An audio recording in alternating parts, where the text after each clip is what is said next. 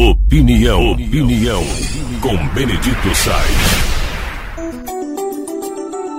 Nós podemos viver num mundo é, de imagem, né? Um mundo circense, de ilusão.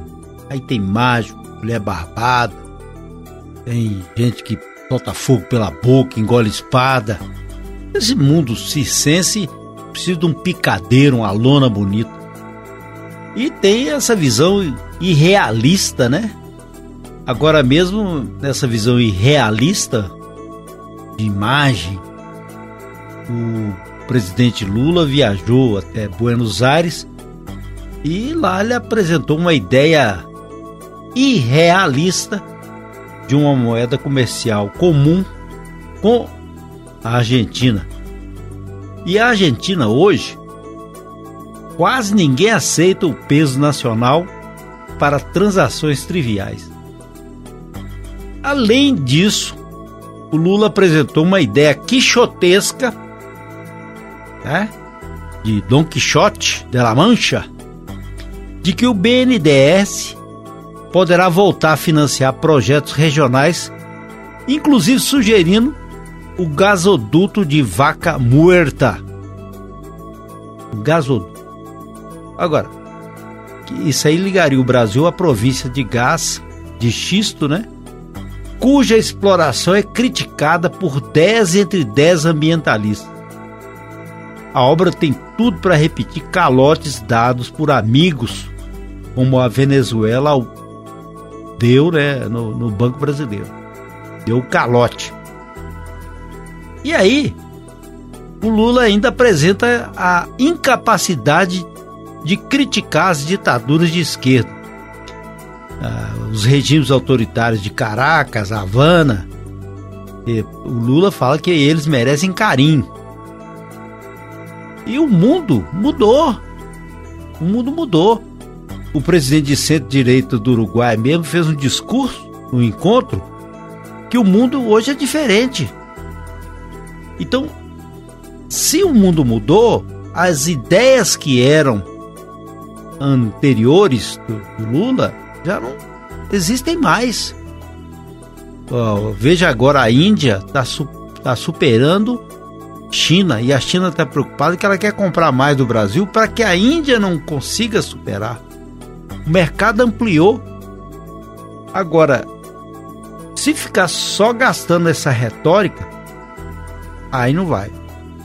O Lula viajou levando com ele um arsenal de fórmulas vencidas, um discurso retrógrado, remanescente do contexto das gestões de décadas retrasadas. Então, de década retrasada, não, não cabe mais. Se a gente viver apenas com essa retórica, a situação do Brasil não vai sair do atoleiro que está sendo propagado, como eles afirmam e está tendo um jogo de cena.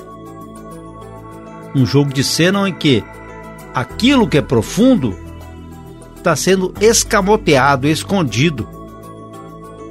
Como é que vai ser resolvida a crise econômica que eles afirmam? Quais os caminhos?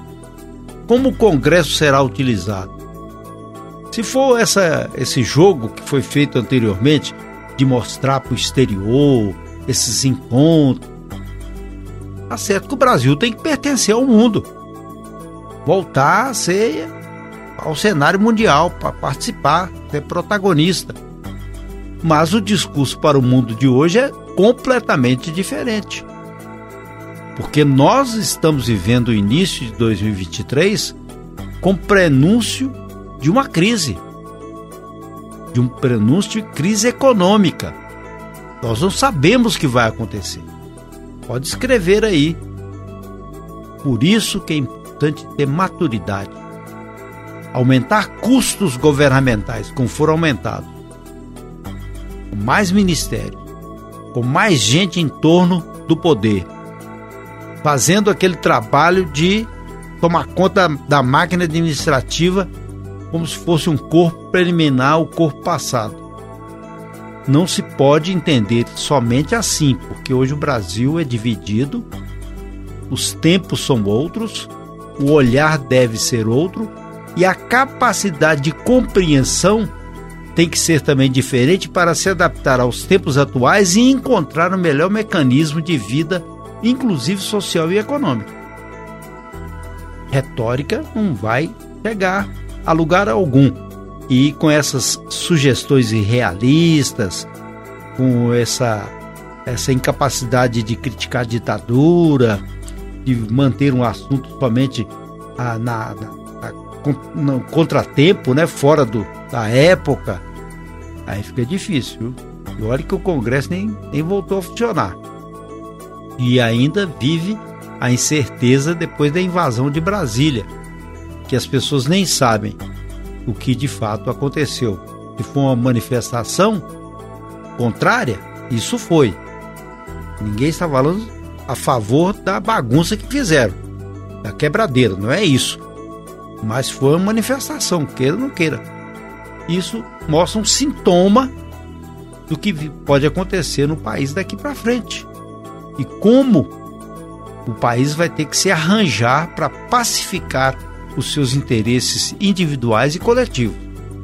Não será apenas com discurso e discurso retrógrado que isso vai ser resolvido.